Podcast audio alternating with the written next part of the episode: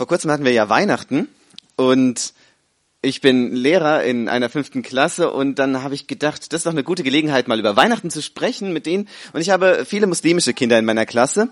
Ähm, und wenn ich mit denen über Weihnachten rede, dann kommt schnell die Reaktion, wir feiern gar nicht Weihnachten. Dann sage ich, ja, richtig, aber es ist trotzdem gut, wenn ihr wisst, äh, was Weihnachten bedeutet. Das solltet ihr wissen.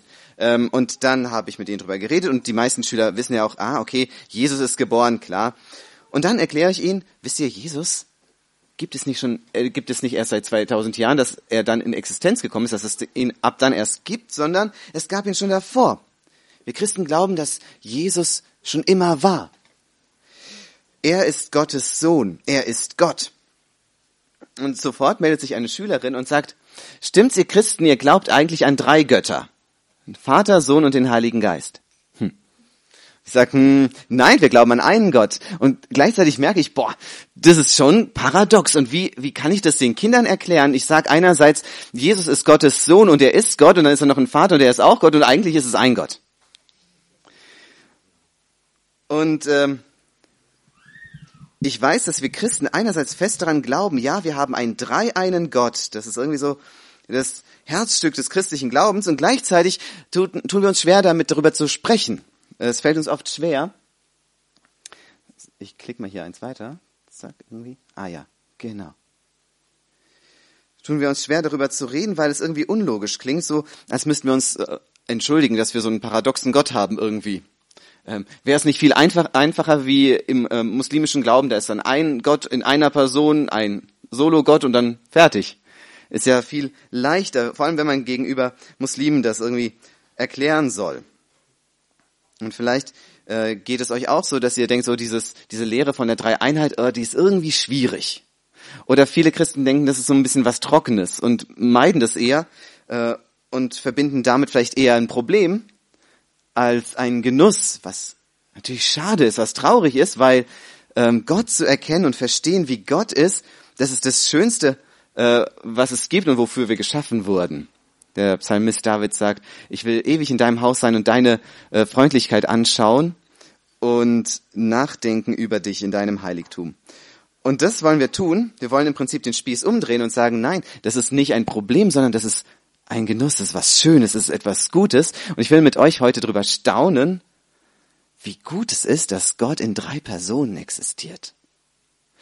Und äh, das Ziel mit dem Ganzen ist, dass wir noch ein bisschen mehr verstehen was bedeutet es, dass Gott drei Personen ist? Aber es geht nicht nur eben darum, diese Lehre zu verteidigen, sondern das höhere Ziel ist, dass wir begeistert sind und dass wir darüber staunen. Gott, es ist richtig gut, dass du so bist. Das ist genial, dass du so bist. Und du könntest nicht besser sein. Das ist das Ziel. Okay, los geht's. Wo starten wir, wenn wir über die Dreieinheit reden? Klick. Wo beginnt unser Reden von der Dreieinheit? Ich will euch zwei Varianten vorstellen. Die erste Variante ist, wir könnten sagen, Klick. Ich, jetzt, ich überlege, warum das hier nicht funktioniert, weil ich habe hier auf an. Zack, zack. Hm. Vielleicht ist die Präsentation nicht aktiviert oder so? Ja. Ja. okay. Stell dir vor, du wärst im Gespräch von einem Arbeitskollegen gefragt, ja, wie ist denn das? Glaubst du jetzt an drei Götter oder an einen Gott? Und äh, wo setzen wir da an? Eine Möglichkeit ist, dass man dann anfängt mit so einem Vergleich, mit einer Analogie. Man sagt, ja, weißt du, beim Wasser, da ist es so. Vielleicht habt ihr es schon mal gehört, diesen Wasservergleich. Ich probiere es mal. Dieser Wasservergleich, also, wisst ihr, Wasser ist immer Wasser, aber manchmal ist es Eis und dann ist es fest und dann ist Wasser aber auch flüssig und dann ist es auch irgendwie gasförmig und alles drei ist auch irgendwie Wasser. Das ist eine Möglichkeit, aber keine besonders gute. Erstens, weil alle Versuche, irgendwie den Schöpfer aus der Schöpfung heraus zu erklären, irgendwie zu kurz greifen. Es wird irgendwie, wird dem nicht ganz gerecht. Ähm, zweitens verwenden wir eine Sprache, die gar nicht so in der Bibel ist. Und das ist schade, weil die Frage, wie ist Gott, ist ja das Zentralste von der Bibel. Da geht's ja um das Herzstück. Und wenn wir dann Dinge suchen neben der Bibel, dann ist es vielleicht nicht der beste Weg. Ähm, und drittens, wenn unser Gegenüber das dann so annimmt, das Maximale, was dabei rauskommt, ist, dass er sagt, ja, okay, also, naja, wenn du meinst, aber niemand wird begeistert sein und sagen, oh, diesen Gott will ich kennenlernen, der manchmal ist wie ein Stück Eis und wenn es warm wird, dann vielleicht wie Gas. es gibt einen besseren Weg und das ist die Variante zwei. Wir fragen uns, wie reden wir über Gott? Und es gibt einen Vers in der Bibel, der uns das erklärt. Und das ist 1. Johannes 5, Vers 20. Es heißt, und wir wissen, dass der Sohn Gottes gekommen ist und uns fähig gemacht hat, den wahren Gott zu erkennen. Das ist so ein wichtiger Vers. Das bedeutet, wenn wir selber Gott verstehen wollen, brauchen wir Jesus. Und wenn wir wollen, dass mein Gegenüber etwas von Gott versteht, wo setze ich an? Bei Jesus. Jesus, Gottes Sohn. Das ist das wo wir anfangen und lass uns über Jesus reden. Wenn jemand fragt, wie ist denn dein Gott? Und dann starten wir erstmal bei Jesus. Lass mich etwas über Jesus erzählen. Jesus kam und Jesus hat von sich selbst gesagt, er ist Gottes Sohn. Wenn wir die Evangelien lesen, dann ist das wirklich ein großes Streitthema. Und am Ende steht er vor dem hohen Priester und wird äh, vor seiner Verurteilung. Dann ist die Frage, bist du nun der Sohn Gottes? Das ist wirklich das Kernthema. Jesus Gottes Sohn. Und äh, was sagt es uns über Gott? Ja, das Offensichtliche steht doch schon hier. Wenn jetzt er kommt und sagt, ich bin Sohn, was sagt das über den, über Gott? Es heißt, Gott ist Vater. Das ist das Offensichtliche und das ist das Wichtigste und das ist das Grundlegendste, was wir über Gott sagen können. Wenn Jesus sagt, meine Identität ist Sohn, dann ist da ein Vater. Jesus fragt einmal seine Jünger, was denkt ihr denn, äh, oder was meint ihr, was sagen die Leute von mir, wer ich bin? Und dann sagen die, ja, manche sagen, du bist ein Prophet und so weiter. Und am Ende fragt er sie, und was sagt ihr, wer ich bin? Und was ist Petrus Antwort? Wisst ihr's? Genau, du bist der Christus, der Sohn des lebendigen Gottes. Und Jesus sagt, selig bist du, glücklich bist du, du hast's. Und das hast du nicht von dir, sondern mein Vater hat's dir offenbart. Gott zeigt sich uns und wir sehen, er ist Vater. Und daraus entfaltet sich die ganze Herrlichkeit. Wir starten damit, dass Gott Vater ist. Das ist Gottes Identität. Das ist das Tiefste und Grundlegendste, was wir über Gott sagen können. Das ist sein Wesen durch und durch. Das ist noch mehr, als dass er Schöpfer ist. Wir fangen nicht an damit, dass er Schöpfer ist. Wir fangen nicht an damit, dass er Herrscher ist. Schöpfer ist er geworden, als er geschaffen hat. Mit der Schöpfung ist er Schöpfer geworden. Aber noch bevor er geschaffen hat, war er Vater. Herrscher ist er geworden, als etwas da war, über das er geherrscht hat. Das ist nicht seine tiefste Identität. In erster Linie ist er Vater. Weil unser Universum seine Identität nicht bestimmt und macht. Nicht unsere Schöpfung macht ihn zu dem, was er ist. Er war vor aller Zeit derselbe. Er war Vater. Das heißt, als er geschaffen hat, war er väterlich in seinem Schaffen. Er hat geschaffen wie ein Schöpfer, der Vater ist.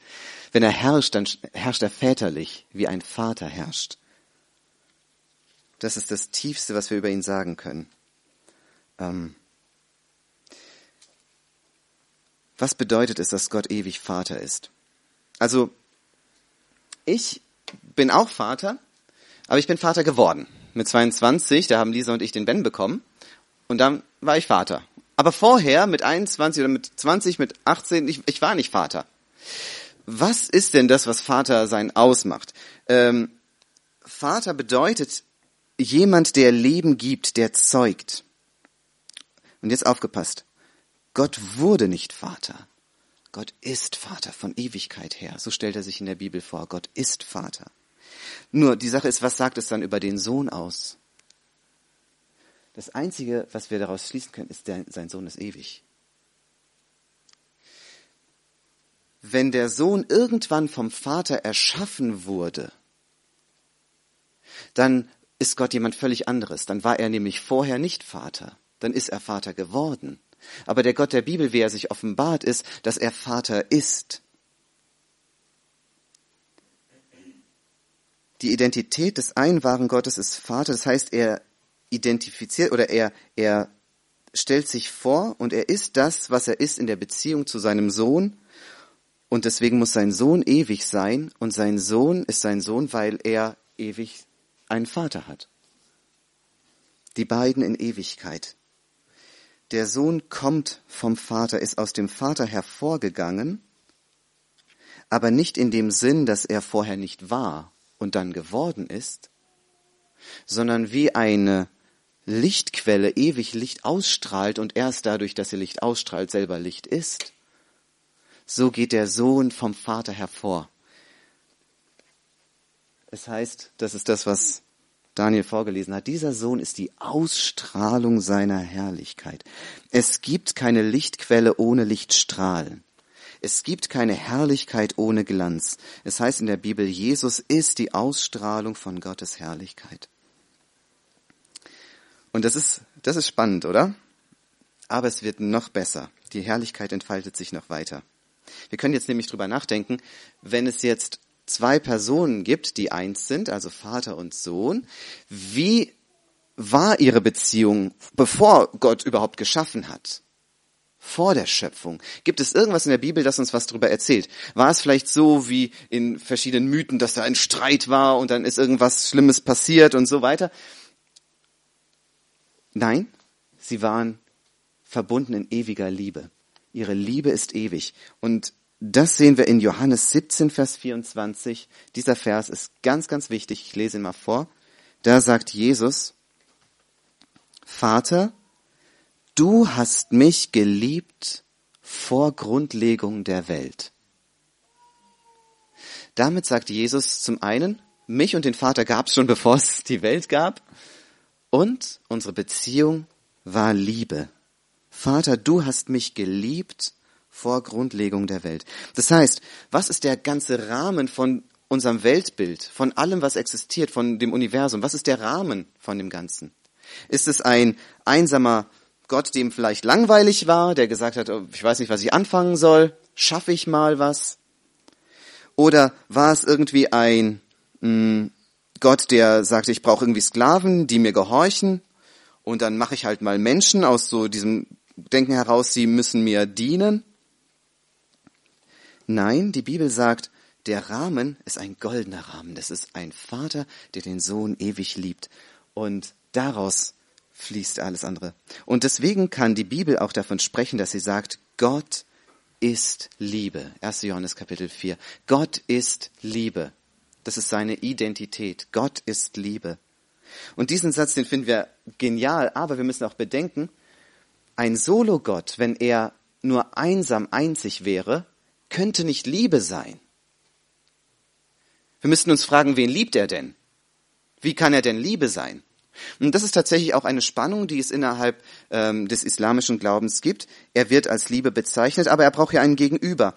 Und man könnte die Spannung so auflösen, dass man sagt, okay, er liebt die Schöpfung.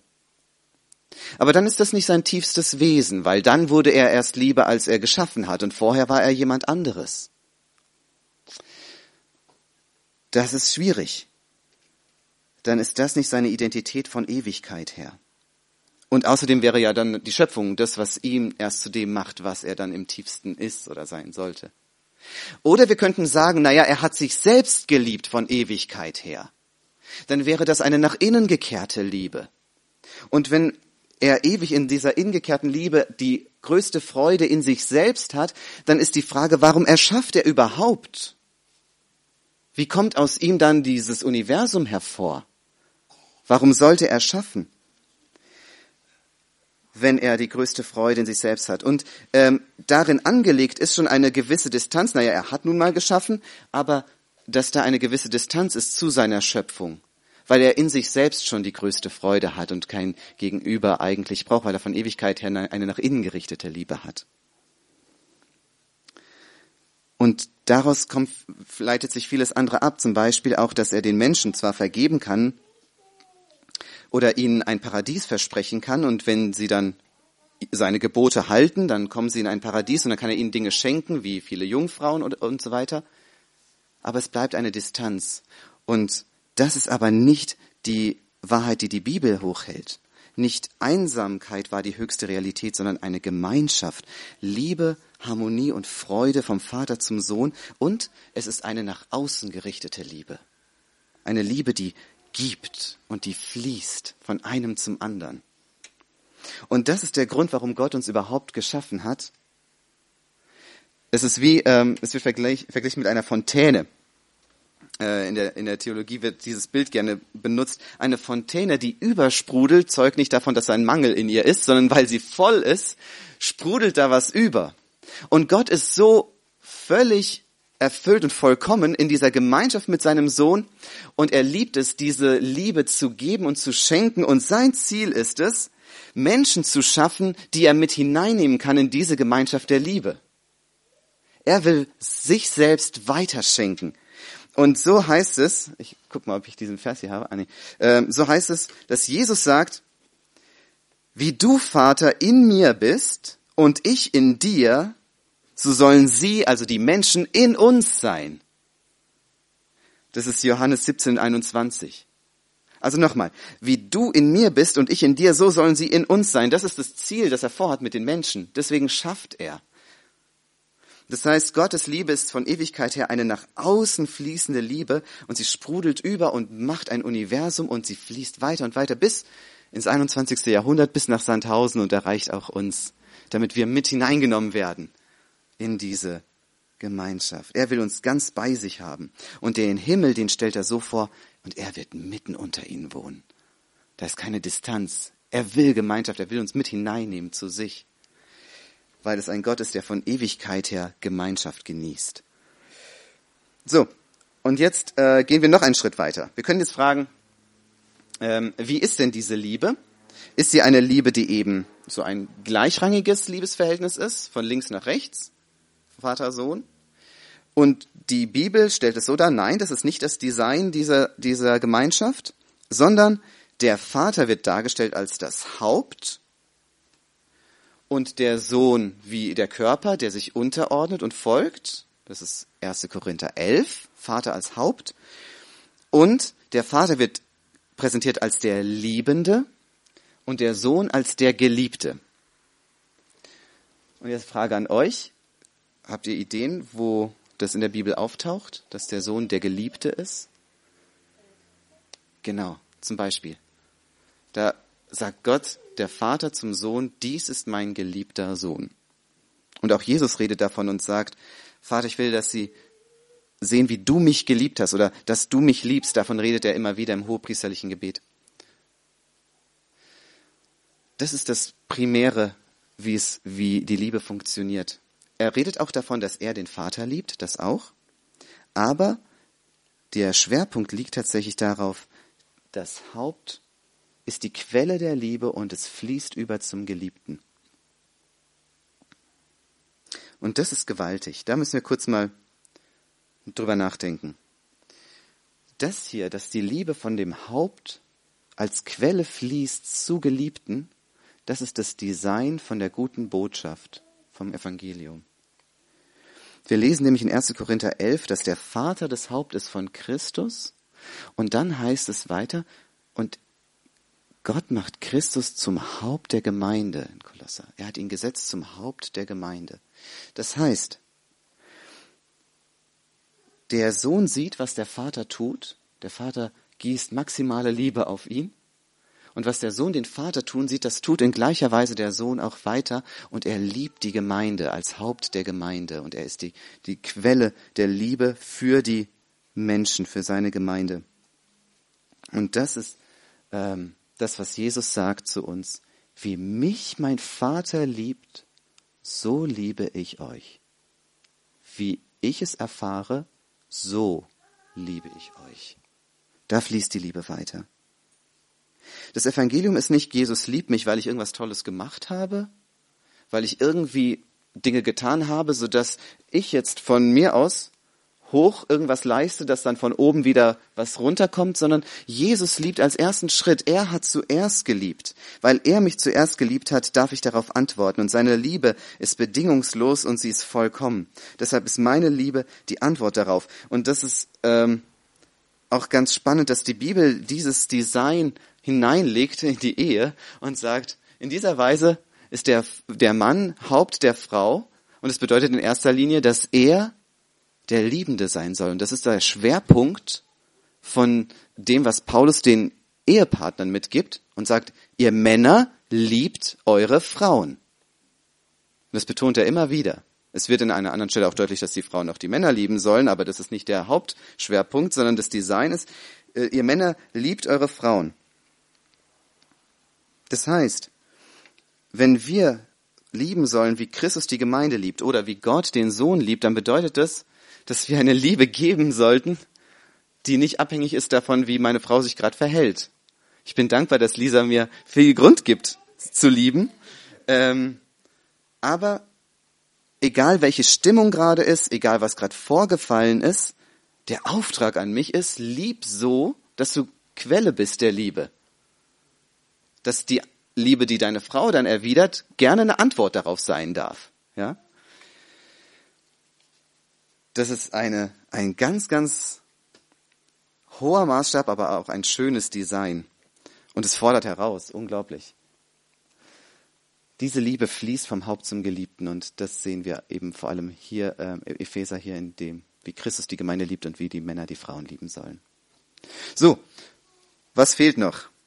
Was fehlt noch in unserer Dreieinigkeit?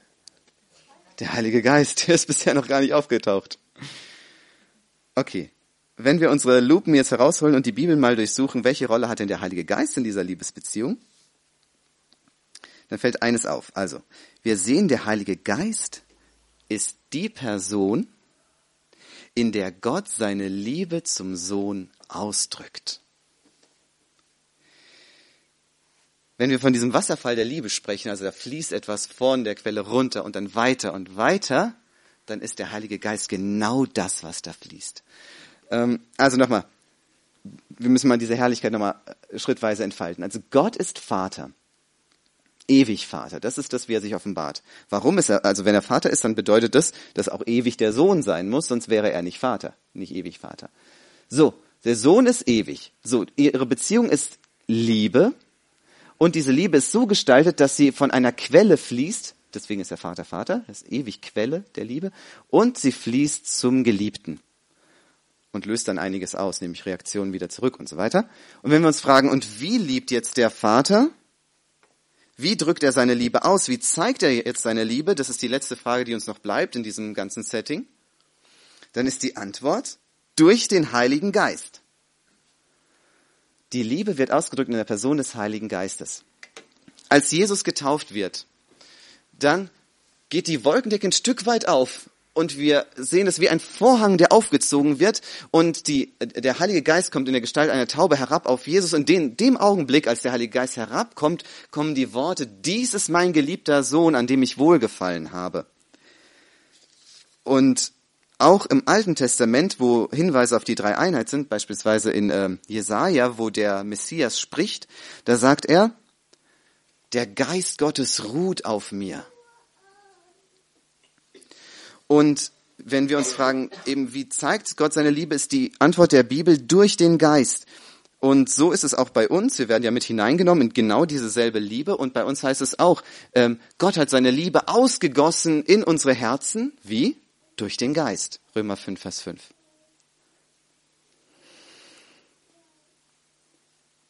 Der Heilige Geist ist der Ausdruck der Liebe Gottes. Gott liebt es, seinen Sohn zu beschenken. Und was schenkt er seinem Sohn? Bestellt er ihm was bei Amazon? Nee, gab's nicht von Ewigkeit her, zum Glück. Gott schenkt das Beste, was es gibt, schenkt er und das Beste, was es gibt, ist er selbst. Er schenkt sich selbst, seinem Sohn und im Sohn heißt es, wohnt die Fülle der Gottheit leibhaftig. Und Jesus spricht davon, wie der Vater Leben hat in sich selbst durch den Geist, so hat er dem Sohn gegeben, Leben zu haben in sich selbst. Also in aller Ewigkeit gibt der Vater sich selbst dem Sohn in der Person des Heiligen Geistes.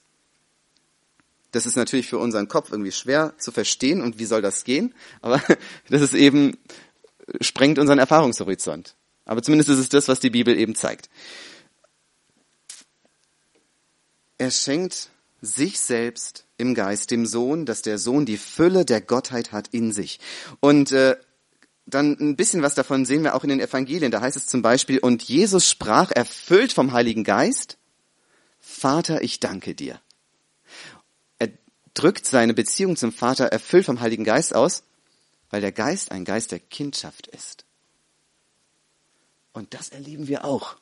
Der Heilige Geist kommt in uns und durch den Heiligen Geist können wir rufen, aber, lieber Vater. Und das ist das, was in Jesus passiert. Der Geist der Kindschaft von Ewigkeit her. So. Und diese Liebe, diese Liebe fließt vom Vater zum Sohn und vom Sohn zu uns. Auch uns erreicht dieser Heilige Geist. Und es heißt, dass Jesus sagt, wer an mich glaubt, von dem werden Ströme des lebendigen Wassers ausgehen. Und dann heißt es ein Vers weiter, und das sagte er über den Geist. Und dann, wenn wir fragen, was können wir denn tun? Was, was ist äh, die Anwendung von dem Ganzen? Wir können uns ausstrecken nach dieser Gemeinschaft mit Gott, dass Gott uns erfüllt mit seinem Geist und uns füllt mit einer Liebe, die nach außen fließen will. Und deswegen kann Gott sagen, das Größte, was ich von dir möchte, ist, dass du mich liebst von ganzem Herzen und deinen Nächsten wie dich selbst. Lass diese Liebe weiterfließen. Ich möchte nochmal den Bogen schließen mit dieser Schlüsselfrage. Wer ist Jesus Christus? Das ist der Bogen für den ganzen Gottesdienst. Daniel hat damit angefangen. Das war der Ausgangspunkt, wo man vielleicht mit jemandem ins Gespräch kommt. Wer ist Jesus Christus? Und es wird deutlich, ähm, Daran hängt sich das ganze, äh, daran hängt das ganze Evangelium. Wer ist Jesus für dich? Und als Jesus seine Jünger fragt und Petrus dann antwortet, du bist Christus, Sohn des lebendigen Gottes, dann sagt Jesus, glücklich bist du. Und damit macht er deutlich, derjenige, der das verstanden hat, der hat den Schlüssel. Und dieses Bekenntnis, Jesus Christus ist nicht nur ein guter Mensch, er ist nicht nur ein Prophet, sondern er ist Christus, Sohn des lebendigen Gottes, das ist ein Bekenntnis zur Trinität, das ist ein Bekenntnis zur Dreieinheit. Wir sehen Christus, das bedeutet der Gesalbte, das heißt voll vom Heiligen Geist. Wir sehen den Sohn vom Vater. Du bist der Christus, Sohn des lebendigen Gottes. Und wenn wir irgendwas umsetzen wollen heute, dann ist die beste Anwendung Anbetung. Unser höchstes Gebot ist nicht, diene dem Herrn deinem Gott, sondern liebe den Herrn deinen Gott von ganzem Herzen. Das ist das Höchste. Und wenn wir auf den dreieinen Gott schauen und ein Stück weit staunen und sagen, wow, diese Liebe, dass ich mit hineingenommen werden darf in diese Gemeinschaft, das macht dich noch umso größer und schöner, dann sind wir genau da. Dann können wir ihn anbeten und unsere Liebe einfach wachsen lassen zu ihm. Amen. Wir können eine Gebetsgemeinschaft machen. Ihr dürft aufstehen. Und wer beten möchte, darf beten. Ich schließe am Ende ab.